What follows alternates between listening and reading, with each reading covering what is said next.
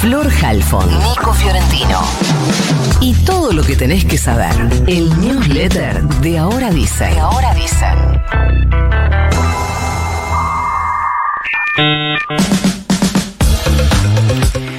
En las últimas horas hubo saqueos a supermercados y otros comercios como carnicerías en las provincias de Mendoza, Córdoba, Catamarca y Neuquén.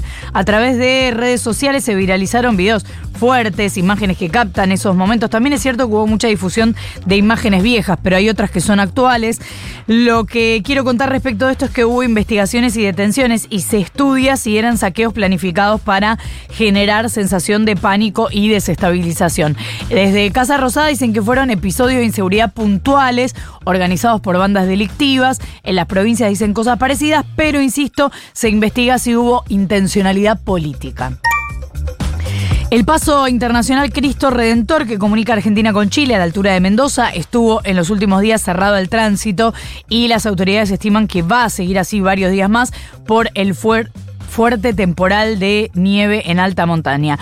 Hay centenares de camiones, como suele ocurrir cuando se cierra, esperando la reapertura. Se estima que habrá nevadas hasta el viernes. El tránsito interno está habilitado solamente hasta Puente del Inca. Mucha precaución por presencia de nieve y portación obligatoria de cadenas. Ayer hubo además temporal de viento en Mendoza, más hacia el centro, así que no está fácil la cuestión climática en esa región del país.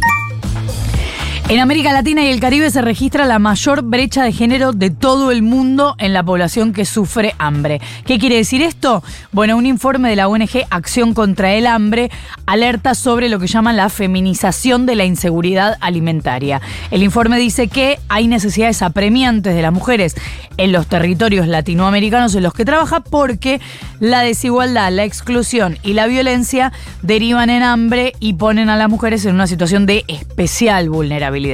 Tengo cifras. A nivel global, la diferencia es de unos 4 puntos, o sea, casi 32% de mujeres y 27,6% de hombres en situación de hambre. Pero en América Latina, esta brecha se amplía a 11 puntos porcentuales, la más pronunciada del mundo. Gira mágica y misteriosa de Sergio Massa en Washington. Mágica porque necesita sacar de la galera un fangote de guita del FMI para tratar de ordenar la macroeconomía y no eh, chocar el bote. Y misteriosa porque no se tiene todavía bien claro con qué se va a volver de Washington. Mañana se reúne el board, el directorio del FMI para tratar el caso argentino y todo indica que va a aprobar el acuerdo que ya previamente a fines de julio, ya hace como un mes casi y se alcanzó entre la delegación argentina y el staff técnico del eh, fondo y que eso destrabaría el envío de guita. Se hablaba de 7.500 millones de dólares ahora y otros mil millones más cerca de noviembre. Después se amplió esa expectativa, em, pasó de 8.500 millones a 10.750 millones, de los cuales los primeros 8.500 llegarían en cuotas de aquí a octubre. Bueno, toda una, incertidumbre que eh, esperamos de acá al miércoles se termina de dilucidar. Ese mismo día, eh, o sea, mañana, Massa tiene agendada una reunión con la titular del fondo, Cristalina Georgieva. También se va a reunir con funcionarios del gobierno de Joe Biden para eh, asuntos de la región. Antes, hoy mismo, hoy martes, tiene agendadas reuniones con el Banco Mundial, el BID y funcionarios del Tesoro norteamericano. O sea, si no pasa la gorra por ahí, no sé qué está haciendo, la verdad. Una vez regresado a eh, Buenos Aires, Massa mm, eh, prepara todo lo que son los anuncios que vienen ya agitando desde la semana pasada para eh, paliar el impacto de la devaluación en los bolsillos. Habló el propio Massa de una suma fija para los salarios más bajos, de refuerzos para asignaciones sociales y jubilaciones. Hay que ver también si hay aumento para los planes potencial trabajo que hoy están atados a la evolución del salario mínimo son como 1.200.000 personas las que están em, eh, que dependen de eso, básicamente su eh, subsistencia.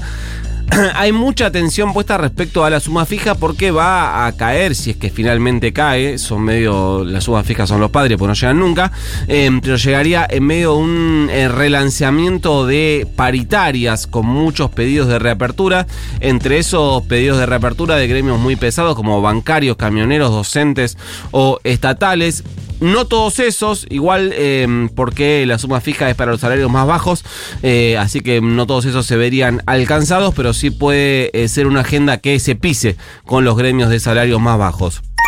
Mientras tanto, el gobierno anunció un nuevo acuerdo de precios por eh, tres meses con al menos nueve sectores de la economía. Son acuerdos dentro del programa Precios Justos.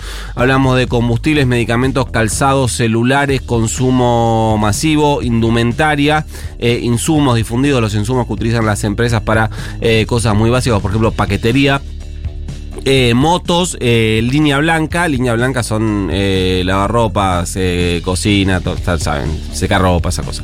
Y pequeños electrodomésticos. Los acuerdos en productos masivos de consumo son con un tope de 5% mensual de aumento. Con eso el Ministerio de Economía espera que el descontrol inflacionario que ya se disparó la semana pasada después de la evaluación que, y que proyecta de acá a dos o tres meses inflación altísima no sea tan descontrol.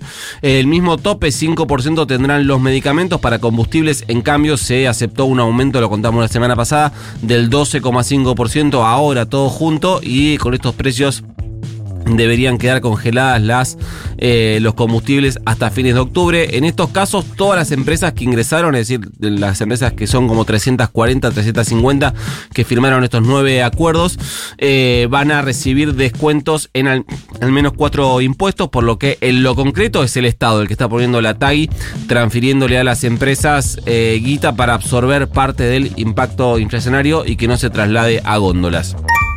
Por último, se va eh, a reactivar a partir de hoy el Congreso, puntualmente la eh, Cámara de Diputadas, eh, Diputados. Hoy hay reunión de comisiones para tratar el proyecto que presentó Máximo Kirchner, que lo que busca es básicamente fijar obstáculos para la venta futura de las acciones que el Estado tiene en- aerolíneas argentinas. El líder de la CAM, por ahí, presidente del PJ bonaerense, es quien impulsa esta ley un reaseguro en caso del que el próximo presidente o presidenta quiera volver a privatizar la aerolínea de bandera. El proyecto plantea que el Ejecutivo, el Poder Ejecutivo, no pueda por sí solo tomar la decisión de vender esas acciones, sino que requiera acuerdo del Congreso. Plantea el proyecto una que para poder venderla se requiera una mayoría grabada de dos tercios los antecedentes para proyectos así no son muy buenos porque básicamente vos con una ley aprobada con mayoría simple estás generando una mayoría grabada, lo cual es absolutamente incongruente, pero sí al menos eh, intenta ponerle, plantearle algún tipo de obstáculo de carácter parlamentario por si llega la ola privatizadora. Mañana también está prevista la sesión convocada por la oposición para voltear la ley de alquileres. Todavía no hay acuerdo entre los sectores para definir qué hacer. Se dividen entre reformistas y deroguistas, es decir, tienen que ponerse de acuerdo si la licúan con una reforma o si directamente la derogan, pero el número para sesionar presuntamente lo tienen garantizado. Bueno, ¿Me bancás que mando el newsletter? Mándenos. Dale. Esta gente está apurada la gente.